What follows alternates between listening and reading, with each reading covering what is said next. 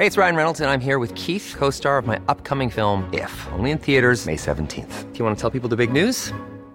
All right, I'll do. Sign up now and you'll get unlimited for $15 a month in six months of Paramount Plus Essential Plan on us. Mintmobile.com slash switch. Upfront payment of $45 equivalent to $15 per month. Unlimited over 40 gigabytes per month. Face lower speeds. Videos at 480p. Active Mint customers by 531.24 get six months of Paramount Plus Essential Plan. Auto renews after six months. Offer ends May 31st, 2024. Separate Paramount Plus registration required. Terms and conditions apply if rated PG.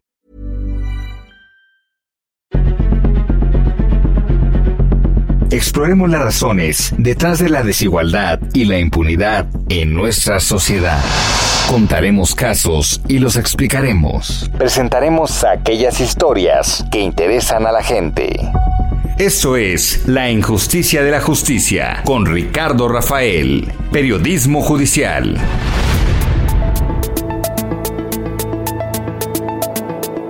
¿Qué tal? Buenas noches. Arrancamos con nuestro programa semanal La Injusticia y la Justicia aquí en 98.5 del Heraldo Radio. Soy Ricardo Rafael, le doy la bienvenida. Hoy tenemos uh, un tema que ha aparecido ya en programas anteriores y que merece mayor comprensión merece mayores elementos para descifrarlo. Y me refiero a esta figura que se llama la prisión uh, preventiva, es una forma elegante de hablar de una práctica policial en nuestro país y también judicial, donde para que no se escape la persona presuntamente responsable de un delito, se le arraiga primero y luego se le encierra, no importa que sea por muchos años, en lo que se investiga si es culpable o no. O sea, en lugar de hacer la investigación primero y luego entonces detenerla, en México se acostumbra a detener primero y luego investigar. Pero luego resulta que las autoridades son tan lentas para hacer este trabajo que hay gente que se pasa en prisión preventiva 8, 10, 16, 20 años. Es una barbaridad, es un abuso desproporcionado. Hoy voy a traer un caso más eh, entre los muchos que hay. Y es el caso de Irma. Permítame no darle los apellidos, pero es una mujer que lleva 8 años en prisión preventiva. Está recluida ahí en el Ceferizo 16 de Morelos.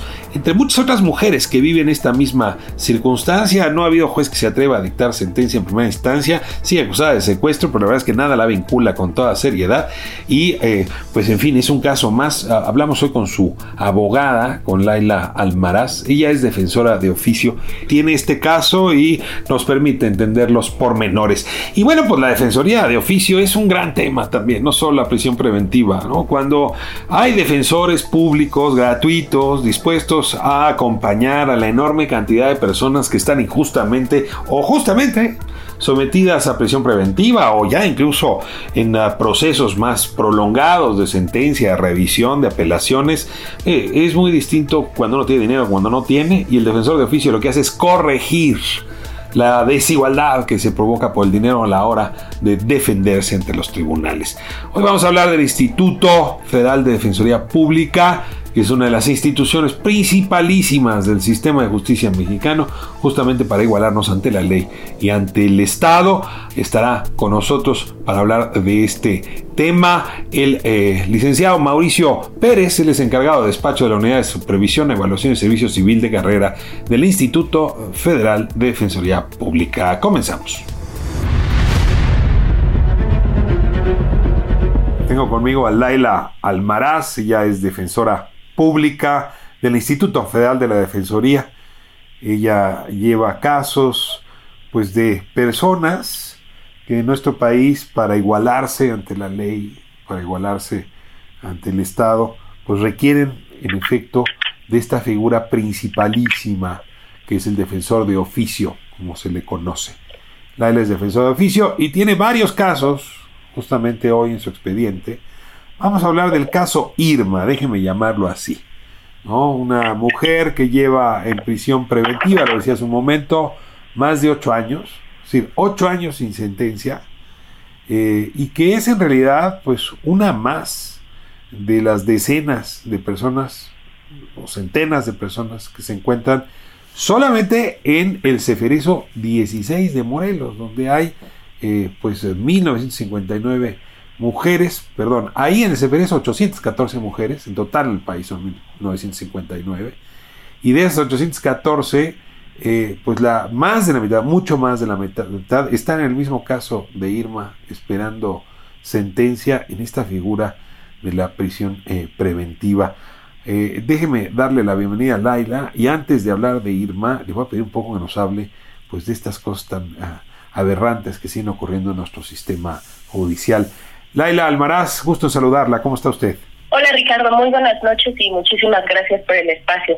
Eh, pues sí, como tú bien lo dices, el caso de Irma eh, para nosotras en la Defensoría Pública Federal, particularmente en la Secretaría Técnica de Combate a la Tortura, que es de donde desde donde acompañamos estos casos, es, fundamental este caso. Te, te voy a decir por qué. El caso de Irma, como bien lo decías, no solo son decenas, son miles miles de mujeres que se encuentran en su misma situación y a través del caso de Irma podemos ver la violencia que están sufriendo estas mujeres y la discriminación. Mira, en el país, de las 217 mil personas que hay en prisión, tan solo el 5% son mujeres, es como 12 mil mujeres. Y de estas 12 mil mujeres, más de 6.400 están en prisión preventiva. ¿Esto qué quiere decir? Que en el país, una de cada dos mujeres en prisión está esperando recibir una sentencia. Es legalmente inocente, son legalmente inocentes, sin embargo siguen ahí. Si nos vamos acercando un poco más a los datos, eh, se va poniendo la cosa mucho peor. En el fuero federal, el 57% de las mujeres están en prisión preventiva.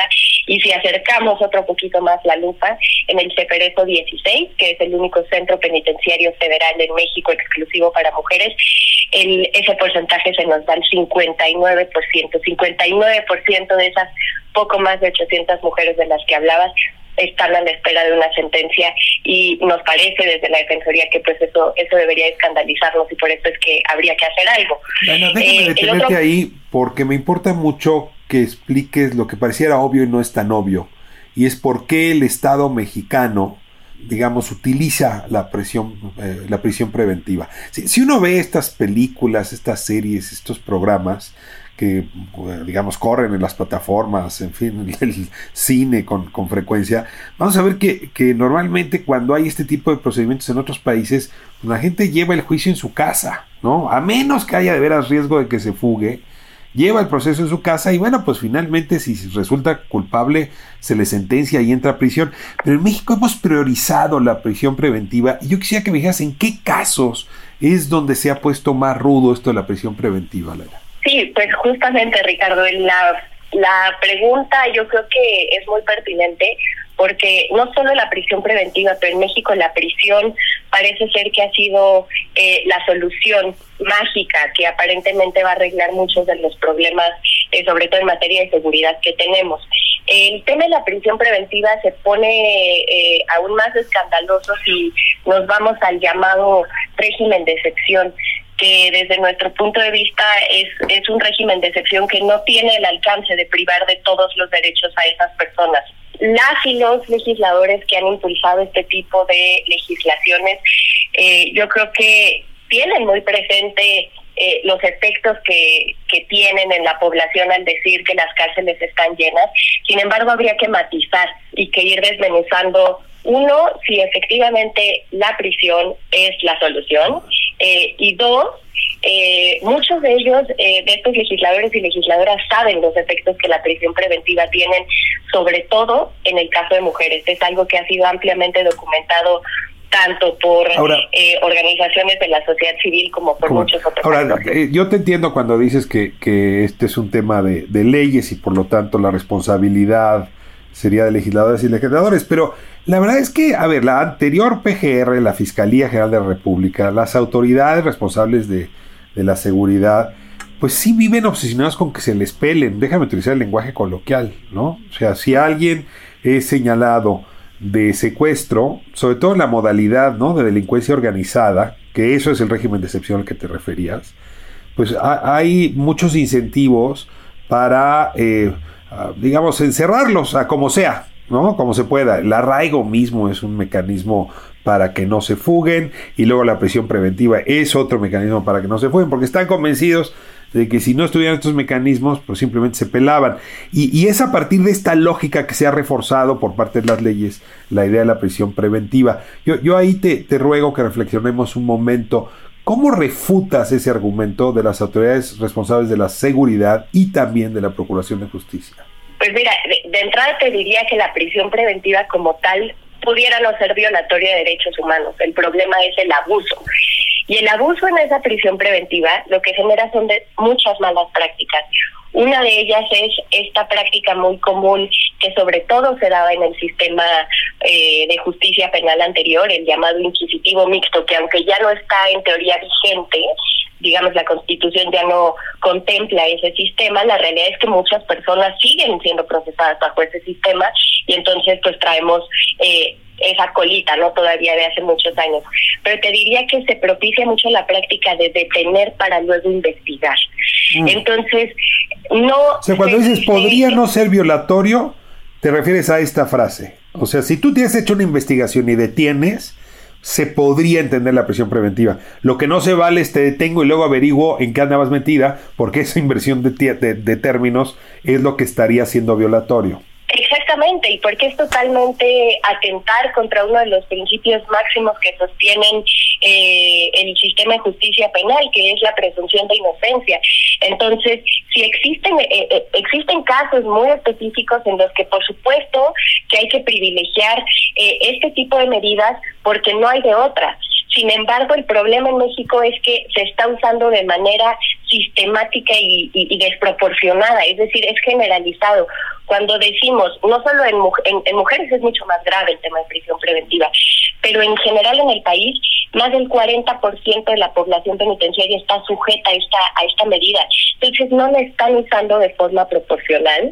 Eh, en, en general, en el derecho internacional se dice que eh, la prisión preventiva, al ser tan restrictiva de derechos, debería de ser una excepción a la regla.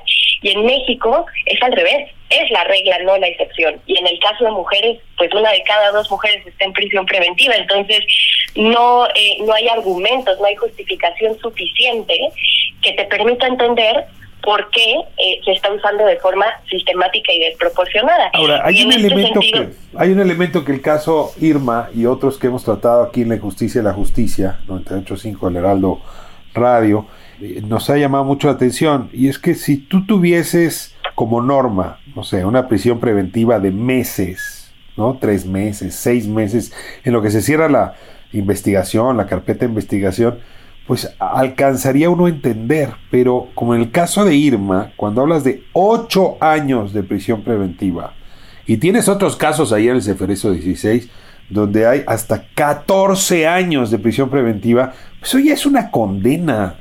Eh, eh, eh, eso ya no es prevenir que la gente se te fugue. Eso en realidad ya estás condenando a la gente. No les puedes decir al final de oiga, usted disculpe, la tuve 20 años en prisión preventiva, al final resultó usted inocente. Es una aberración, pues.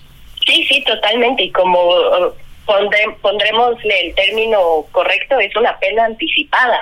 Mm. Es una pena anticipada para gente que cuya responsabilidad no ha sido probada y sin embargo tiene que estar sujeta a no solo a una pena de prisión adelantada, sino estar bajo condiciones indignas de internamiento y con todo lo que acarrea esto, porque no solamente es eh, ellas están en prisión, sino qué mensaje estás mandando a la sociedad. En el caso de mujeres es mucho más fuerte el estigma con el que cargan, porque claro, para la ley y parece ser que para muchas autoridades ellas ya son culpables. Y entonces el mensaje que mandas a sus comunidades es que ellas son culpables, con todo lo que esto implica y regresar a sus comunidades es muy difícil.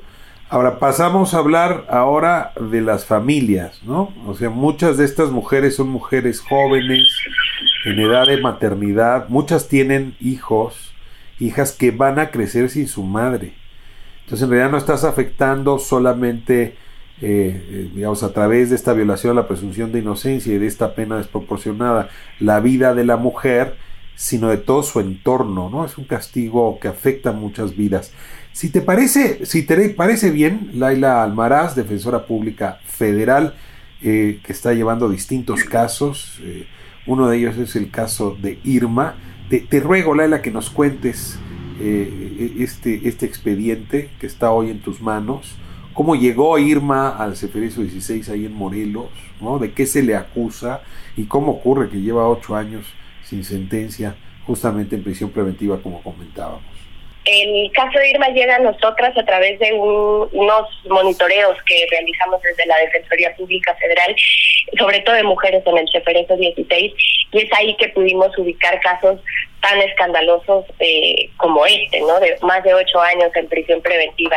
Ella está siendo procesada por los delitos de secuestro y delincuencia organizada y ella, al momento de ser detenida, al igual que muchas mujeres en, que están en prisión en México, eh, fue eh, víctima de tortura, al igual que sus hijos. Ella tuvo que ver cómo golpeaban y torturaban a sus hijos. Eh, después de esto ¿Me, viene ¿me una puedes dar la edad de Irma hace ocho años y sobre todo la edad de los hijos hace ocho años?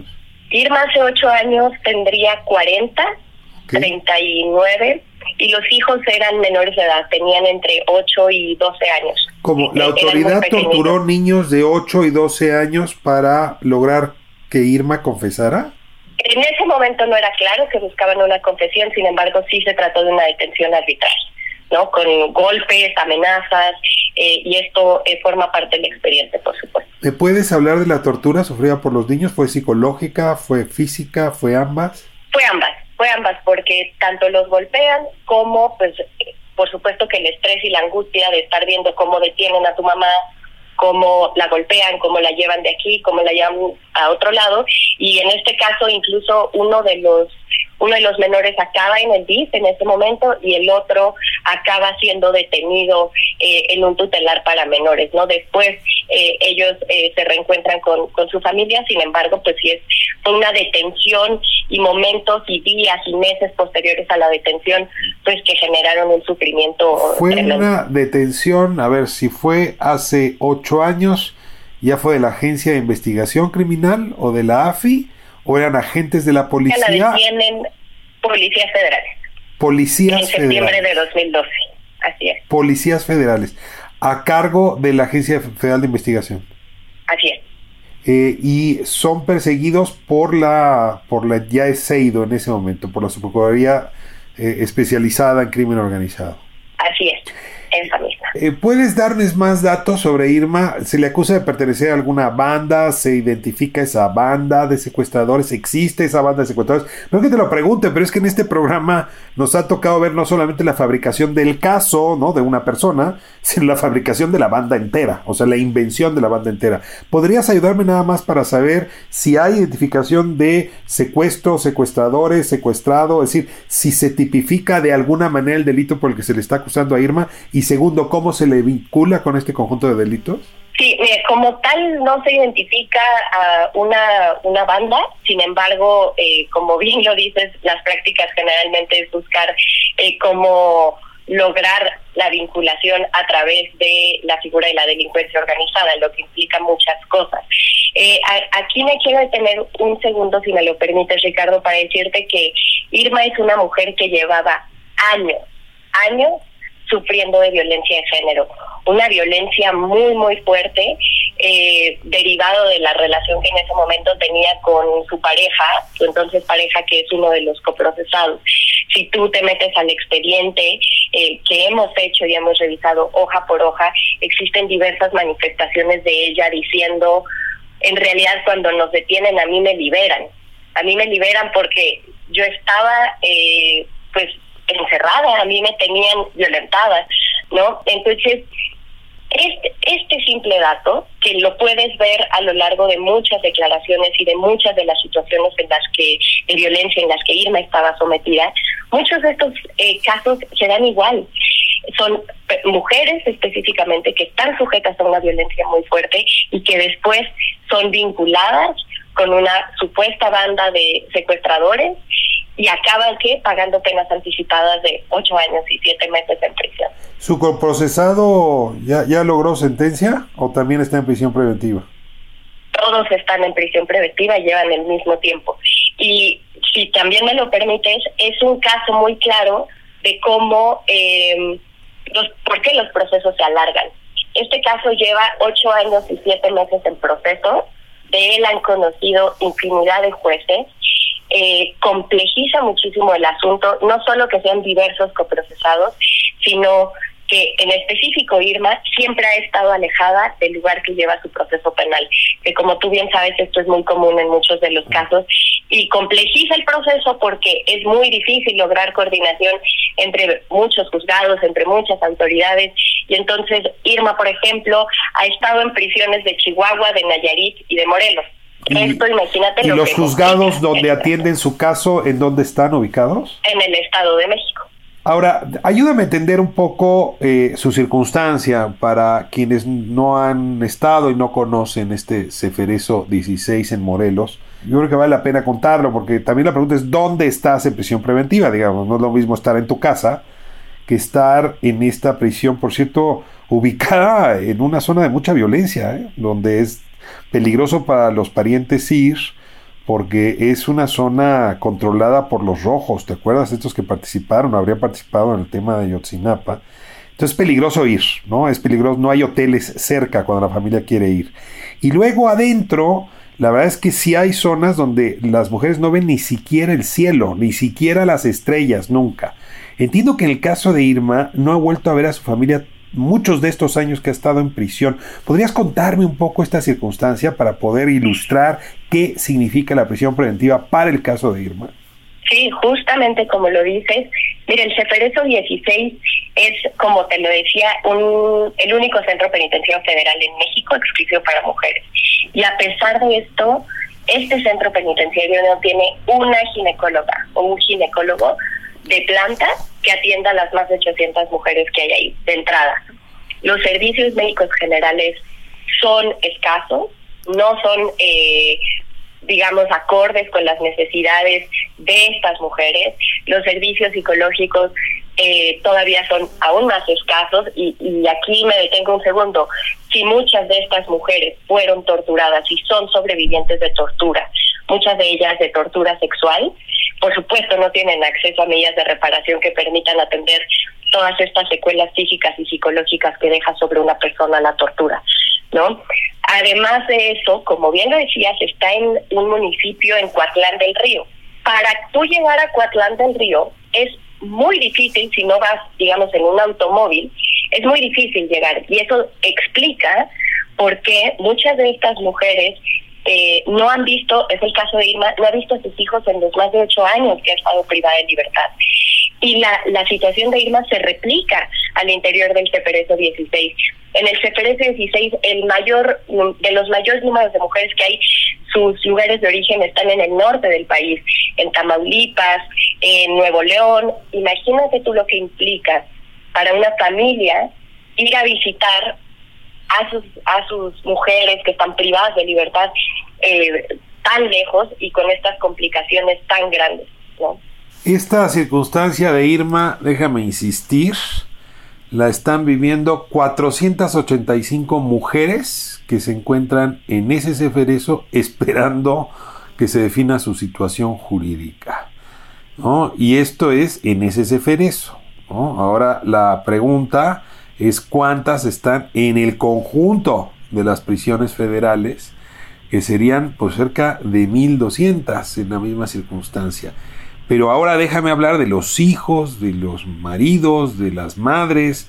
O sea, estás hablando de por lo menos 1.200 familias, lo cual me llevaría a por lo menos 5.000 personas afectadas por esta deficiencia y esta barbaridad de nuestro sistema de justicia. Cierro, cierro con una última pregunta rápida. Eh, Laila, Laila Almaraz, ella es defensora pública federal. Eh, ¿Los jueces están sensibles frente a este, esta filosofía jurídica que trajiste hoy para beneficio de nuestra audiencia?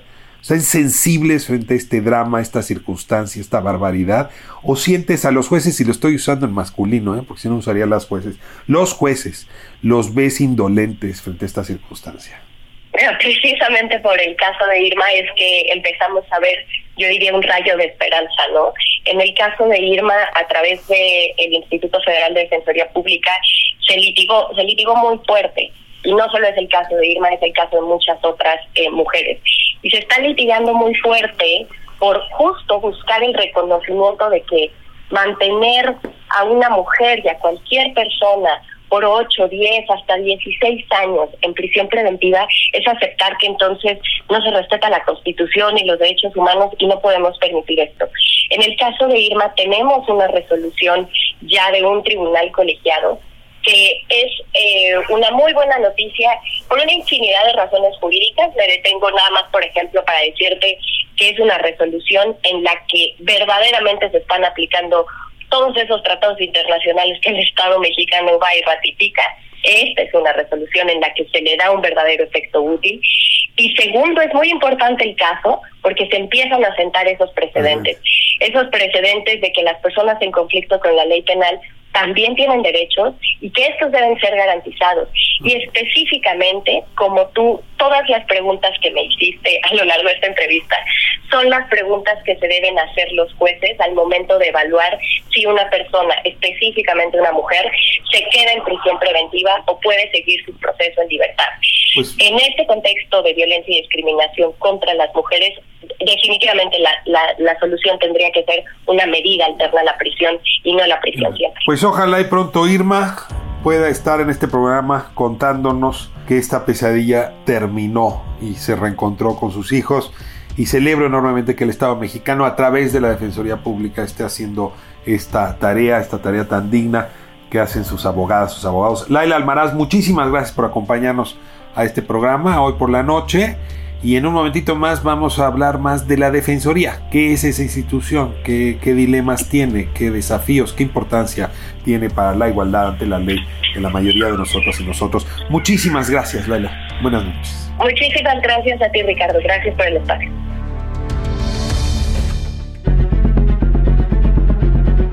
La justicia, con J mayúscula, continúa por lo general siendo injusta en nuestro país. Esto es La injusticia de la justicia con Ricardo Rafael.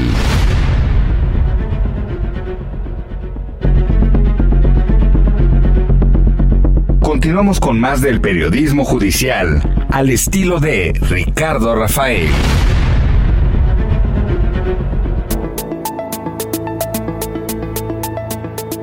Pues muy fuerte el caso Irma, y sobre todo saber que no es una excepción, sino que en realidad hay decenas, centenas de mujeres y por lo tanto de familias en ah, este limbo jurídico que implica la prisión preventiva, en donde se separa a los hijos de la madre, en lo que se averigua si es culpable o no, y luego al final resulta que no era culpable y usted disculpe y familias enteras quedan desmembradas.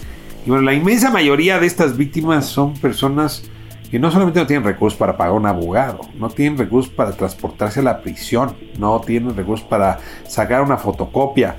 Y mire que la justicia es cara, ¿no? O sea, no podemos negar que cada trámite, cada diligencia cuesta y sobre todo en un sistema lastrado por la corrupción cuesta bastante más.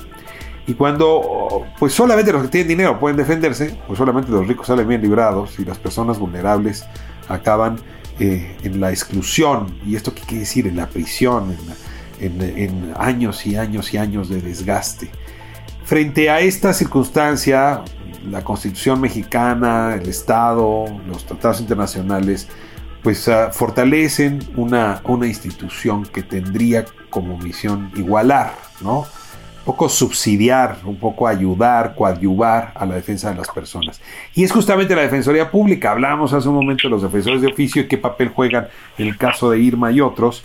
Y para hablar del Instituto Federal de Defensoría Pública, en cabeza en México Netzaí Sandoval, una institución que depende, por cierto, del Consejo de la Judicatura, o sea, del Poder Judicial Federal, Está con nosotros hoy Mauricio Pérez, está aquí en la Injusticia y la Justicia 985 eh, de la radio, el Heraldo Radio.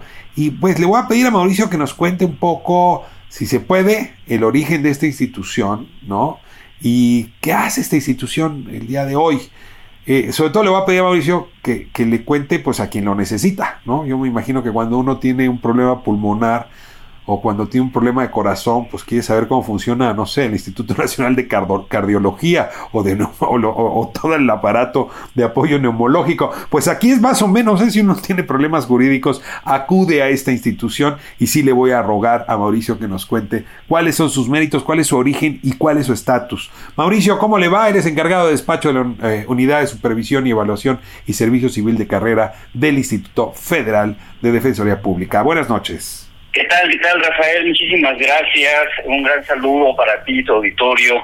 Eh, muchísimas gracias por el espacio. Y sí, la verdad es que esta cuestión de la defensa pública, el Instituto Federal como eh, ya un órgano auxiliar del Consejo de la Judicatura eh, Federal, viene a través de la reforma constitucional y la expedición de la Ley Federal de Defensoría Pública en el año de 1998 ya eh, se establecía como una dirección eh, general en, la Corte, ¿no? Dependía precisamente o directamente de la Suprema Corte de Justicia de la Nación.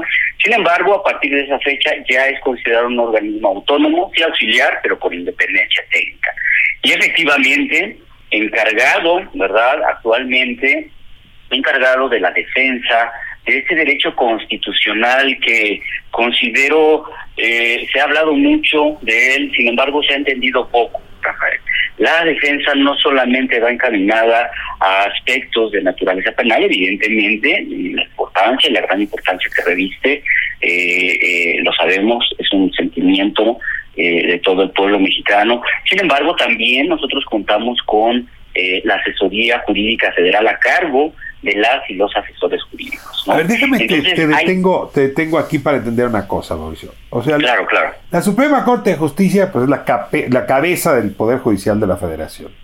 Y ahí uno inmediatamente la mente viaja y entiende que ahí hay pues ministros de la Corte y hay magistrados en los tribunales y hay jueces. Es decir, son los que imparten justicia, los que deciden quién tiene la razón. ¿Por qué los defensores ¿no? que es otra tarea, es una, pues, una tarea totalmente distinta. A ver, el juez no debe ser parte del juicio, pero el defensor es parte, ¿no? O sea, está, está litigando los derechos de los presuntos victimarios o las personas acusadas de haber cometido un delito. ¿Por qué los defensores tendrían que estar en el mismo cajón de los jueces? ¿Por qué la defensoría, el instituto, pertenece al Poder Judicial también? Creo que esta cuestión es, eh, digamos, muy relevante, pero sobre todo eh, no vamos no nosotros a pesar de estar dentro del Consejo de la Judicatura Federal que además es el órgano encargado de la supervisión y la revisión de los órganos constitucionales de los órganos eh, de los juzgadores verdad de los órganos de control constitucional. Sin embargo no vamos eh, el, instituto es totalmente independiente no a, pesar de ser un órgano auxiliar. O sea los jueces no le dan órdenes a los defensores ni los defensores le dan órdenes a los jueces. Exactamente, así es. Hay una total, hay un respeto total, pero sobre todo una una imparcialidad y sobre todo una garantía de, pues de, defensa, ¿no? Eh, en favor de todos todos los mexicanos, eh, sin que tenga que ver eh, necesariamente el juzgador. Al contrario, la obligación del juzgador es velar porque toda persona tenga una adecuada defensa. Y nuestra misión precisamente es esa, otorgarla a todos y todas las personas. Ahora, la, la, fiscalía normalmente acusa, ¿no? Y la defensoría, pues defiende. El Estado, a final de cuentas, juega eh, en los dos papeles. Y, déjame te cuento, eh, Mauricio, que recorriendo, pues muchas oficinas, sobre todo el fuero local, cuando va uno, por ejemplo, no sé, a los juzgados, a los tribunales, me ha tocado el del Estado de México, me, me, ha tocado en Oaxaca, ¿no? Me ha tocado en Morelos. La oficina más chiquita, ¿no? La más abarrotada de expedientes y las personas peor pagadas son estos defensores de oficio. O sea, ha sido un personaje tradicionalmente visto, déjame decirlo así, como el patito feo.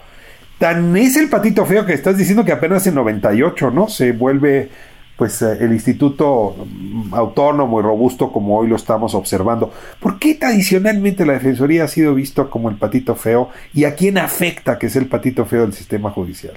Yo considero que eh, esta esta cuestión era era eh, digamos como eh, una imagen, una imagen equívoca incluso, porque muchas de las veces incluso se hablaba con un tono despectivo, ¿no? Ah, tienes un abogado, sí, el de oficio, ah, no, pues este, Ya valiste, ya valiste. ¿no? pues no, pues eso quiere decir, ¿no? Sin embargo, sin embargo, a partir de la creación e instauración plena del instituto, ahora tenemos unos abogados totalmente preparados con eh, son los abogados mejor pagados del país, ¿no? Pero precisamente porque ejercen una función sustantiva, porque debe haber una total imparcialidad que no deba estar condicionada a, un ingreso, a que, a que haya un interés económico, que eso es lo que nos ha permeado no solamente a través de la defensa, sino creo que en cualquier en cualquier órgano público, ¿no? De nuestro país. yo sé que, te estoy llevando un terreno delicado, pero yo te hablaba del defensor de oficio en el ámbito del foro común. En realidad es no está bien pagado, no está bien protegido, no son los mejores abogados. Pero lo que me está diciendo es que en el ámbito federal esto sí ya se lo ya cambió. Ahora les pagan mejor, ahora están mejor preparados. Déjame decirlo más fuerte. Es prestigioso formar parte del Instituto Federal de Defensoría Pública. ¿Podrías hacerme esta distinción? Porque a veces es como un país que está transitando, ¿no? Sí, sí, sí. Yo, yo considero que la, eh, el defensor, bien sea local o federal, debe tener una total autonomía, una independencia, y eso es en todos los sentidos. O sea, que no lo puedas comprar, pues, que no puedas vulnerar. Exactamente, así es. Que tú le puedas decir a tu defenso, a tu asesorado, a tu usuario de servicio, tú le puedas decir, ¿sabe qué? Eh, su asunto está totalmente, está libre de cualquier eh, dádiva, de cualquier pedimento, de cualquier eh, reconocimiento de cualquier especie, porque el Estado me está garantizando un adecuado, un adecuado ingreso. O sea, por eso tengo que pagarle bien al defensor para que no se raje a la mitad. Por supuesto. Y, luego hay que tener un sistema de reclutamiento a prueba de corruptos, que es un poco lo que le toca a usted darle seguimiento. Evidentemente, la, la permanencia de un servidor público debe estar sujeta a una supervisión permanente. Una supervisión permanente que deba de ser cada vez más rígida, que deba de ser más profesional y que cada vez eh, tenga, es verdad, como finalidad que este, que este servidor público sea mejor que el año anterior. ¿Saben? Esa es la parte en la que considero es muy importante la unidad de supervisión, de estar velando porque todos los servidores públicos tengan un correcto actuar, pero además se estén preparando constantemente. Ahora, cuénteme quiénes, son, quiénes son sus clientes, porque pues si yo me robé un encendedor y llevo seis años metido en el fuero común porque me siguen acusando de ese robo, eh, ese es un delito del fuero local y ustedes son defensores federales. Ahí no puedo agarrar el teléfono y hablarle, o sí, Mauricio. No, por supuesto que sí. Pueden agarrar ese teléfono, esa línea que tenemos nosotros directa todos los días, los, las 24 horas, los 365 días. Pueden hablar a nuestra línea de defensa, ¿no? O sea, 822 42 426. Si usted está acusado y no tiene una defensoría, una defensa adecuada, puedo hablarle a la Defensoría Federal, no importa que mi delito sea local por el que me están persiguiendo. Así es. Así es, porque el, el, usuario, el, el, la persona, el gobernado, lo que tiene derecho es que una, un abogado a través de una línea telefónica o a través de una asesoría virtual se le pueda, ahorita por ejemplo, no tan significativo, se le pueda orientar jurídicamente. Creo que la orientación jurídica como servicio de la institución es un servicio clave un servicio en donde en 10 minutos, en una llamada sensible, personalizada, se le pueda ubicar a la, persona, no importa de qué delito, si federal, local, eh, su asunto es el conocimiento de los tribunales locales, no importa. A ver, perdón que lleguen los detalles, pero si yo estoy ahorita en una prisión y tengo una llamada a la semana de 10 minutos, ¿la uso para llamarle o, o puedo llamarles a otra hora y en otro momento? Porque yo hay muchos casos que nos llegan a este programa de gente que no siente que está siendo adecuadamente defendida y que no tiene derecho a abogados. Y hace rato que sus abogados lo mandaron a volar. Si está oyendo este programa, puede marcar este teléfono, le, le van a contestar a ustedes, en la prisión le van a dar oportunidad para que marque este teléfono. Tienen y deben de, tienen la obligación de la que la persona tenga contacto con el exterior.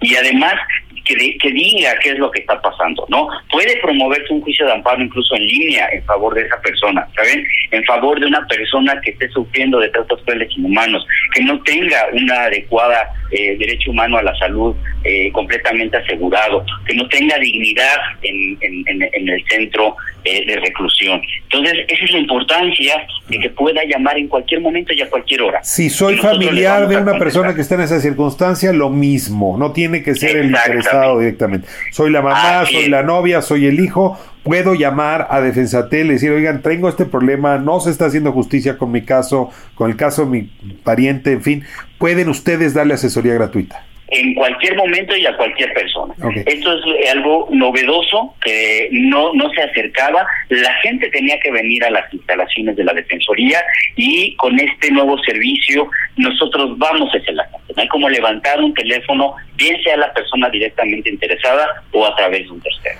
Ahora, yo normalmente dedico este espacio 98.5 El Heraldo Radio, la justicia y la justicia, a tratar temas de orden criminal, ¿no?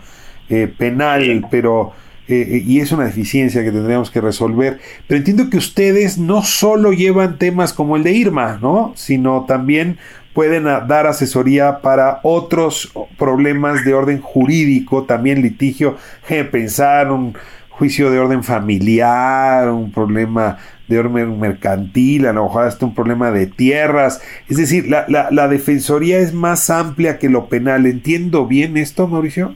Así es, justamente. Está a cargo de los asesores jurídicos federales en materia civil, administrativa, fiscal federal, en representación de grupos vulnerables en materia de juicio de amparo y a través también para eh, eh, reclamar la, la, devolución de bienes y objetos del delito. Entonces, justamente tenemos intervención en juicios de naturaleza extinción de dominio, por ejemplo, ¿no? que es de naturaleza híbrida. Nosotros también tenemos eh, intervención en estas responsabilidades médicas, la responsabilidad patrimonial del Estado. Ahorita un tema pues tan tan este digamos actual y sobre todo tan necesario para la gente. Y sobre todo nuestra gama de asesores jurídicos especializados en materia de migración, por ejemplo, en materia de atención a personas con, con discapacidad, eh, eh, en materia de niñez, ¿no? Tan importante y tan sensible. Tenemos una amplia gama nosotros para que la a disposición de las personas para que nos, nos busquen, nos eh, eh, busquen de un abogado al que tienen derecho constitucionalmente. Ahora, la desigualdad de la ley tiene muchas caras. Siempre hablamos aquí del problema económico, no poderse pagar una defensa, ¿no? Hemos hablado también de un problema geográfico, ¿no? De pronto te ubican en una prisión pues muy lejos de tu familia o incluso del juzgado donde está atendiendo y pues todas estas son formas de discriminación. El caso de Irma, ¿no? Hablábamos, hay una discriminación sistemática, ¿no? Contra las mujeres. Eh, pero una de la que yo quisiera hablar y abundar con usted, eh, Mauricio, eh, Mauricio Pérez, encargado de despacho de la Unidad de Supervisión, Evaluación y Servicio Civil de Carrera del Instituto Federal de Defensoría Pública. Uno de los temas que quiero hablar con Mauricio es el de las personas cuya identidad lingüística ¿no? Eh, está ligada con, orígenes indígenas, ¿no? O sea que, eh, déjame poner un ejemplo claramente, Teresa, Jacinta y Alberta se recordarán, ¿no? Aquellas mujeres eh, de origen ñañú que no hablaban, pues el lenguaje que normalmente se habla en los tribunales, el español de Castilla, y, uh, y, entonces tuvieron una muy mala defensa al principio, ¿no? Se les acusaba de haber secuestrado a los agentes de la AFI. Pero eh, este es un caso muy sonado, pero hay muchos otros, ¿no? Que tienen que ver con despojo de tierras, con eh, batallas que tienen que ver con proyectos de desarrollo, en fin. Y bueno, pues estas personas no cuentan con un traductor, no cuentan con defensores, defensoras que hablen su lengua. Y bueno, pues eso genera injusticias uh, o reitera injusticias. Entiendo que en esto han hecho también una labor importante el tener defensores, defensoras que pueden comunicarse en la lengua de las personas que requieren la defensa. Exactamente, el instituto cuenta con defensores públicos en 140 variantes lingüísticas eh, para defender, para asesorar, justo esto ha sido introducido eh, en forma reciente a también la asesoría jurídica, ¿no? A personas hablantes de lenguas indígenas. Tenemos 100 servidores públicos que son bilingües, por ejemplo. Esto es, eh, creo que debe asegurarse el, pleno ejercicio de un derecho, pero no solamente en un idioma que todos puedan tener acceso, sino en variantes, en, en, las lenguas maternas, en las cuales estas personas, eh, que ya de por sí un, origen, ¿verdad? Relegado, un, un origen étnico eh, eh, que se les ha minimizado en, muchos de sus derechos. Considero que una defensa debe de ser mínima eh, para cualquier persona en su propia lengua. Y creo que ese es una, una, un acierto muy grande de parte del instituto preparar y, y contratar personas que tengan esta pues estas virtudes de verdad pero además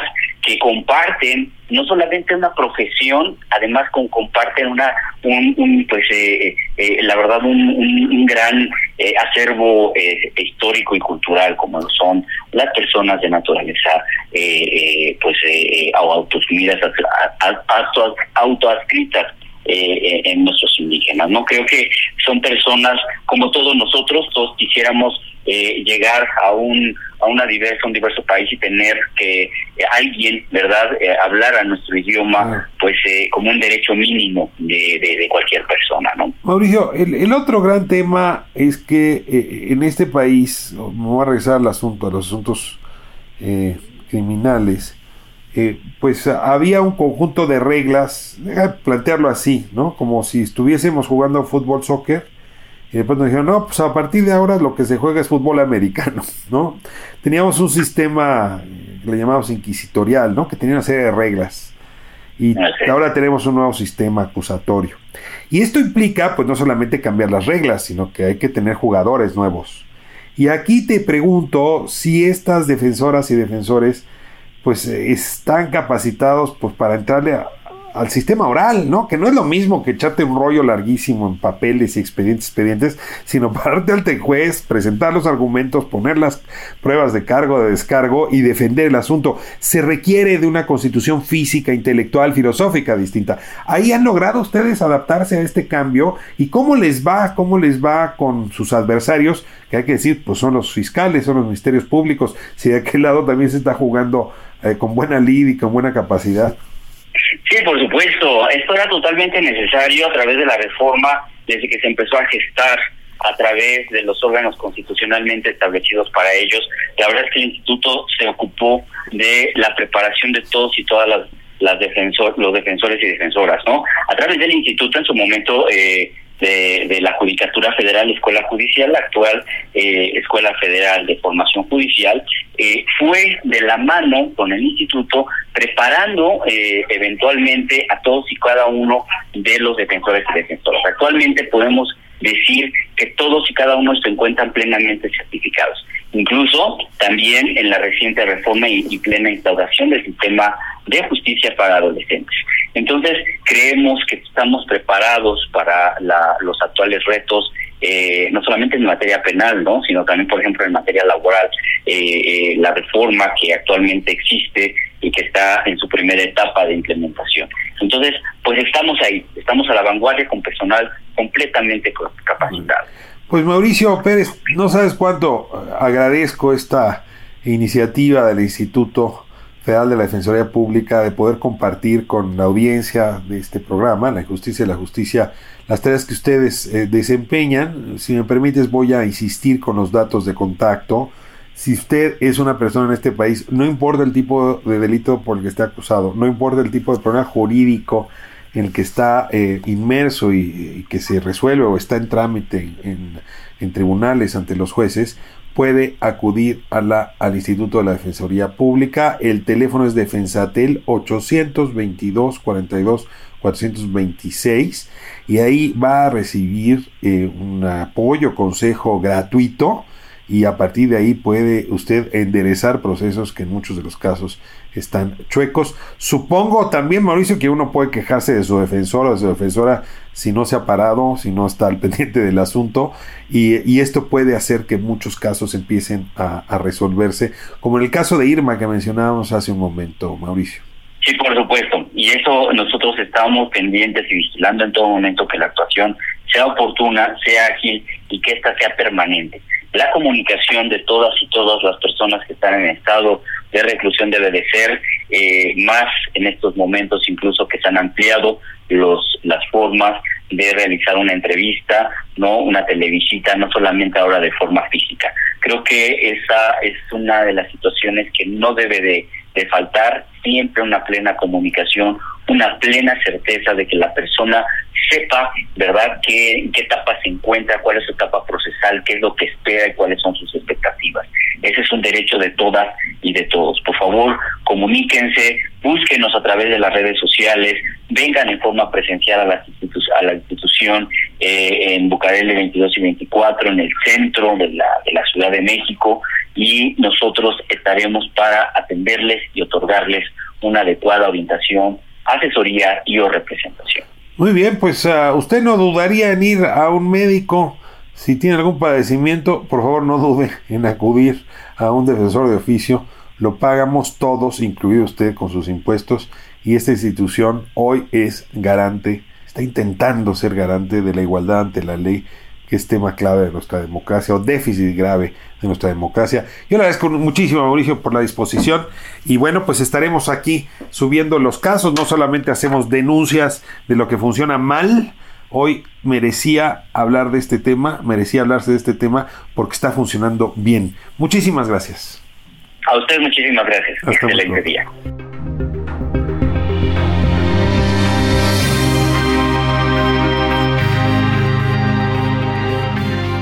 Bueno, pues cerramos, cerramos la conversación el día de hoy con estos dos expedientes fuertes. El primero, el caso Irma, un caso más de abuso en la prisión preventiva, una mujer que lleva ocho años detenida en prisión, una prisión federal de máxima seguridad, sin contar con sentencia.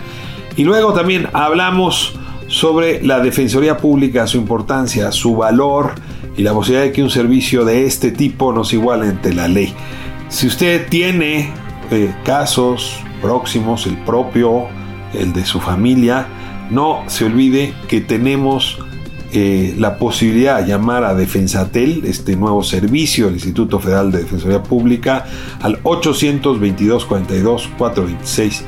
Es una línea gratuita de asesoría las 24 horas que puede ser utilizada, se paga con sus impuestos, que usted tiene derecho a ser bien tratado y a ser bien defendido, no importa cuál sea su circunstancia.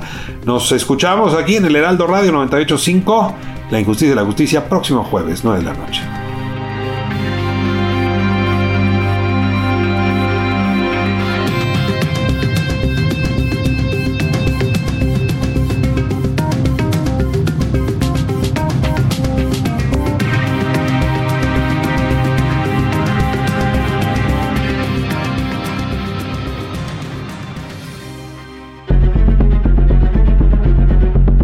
Hasta aquí la injusticia de la justicia, con el periodista y escritor Ricardo Rafael.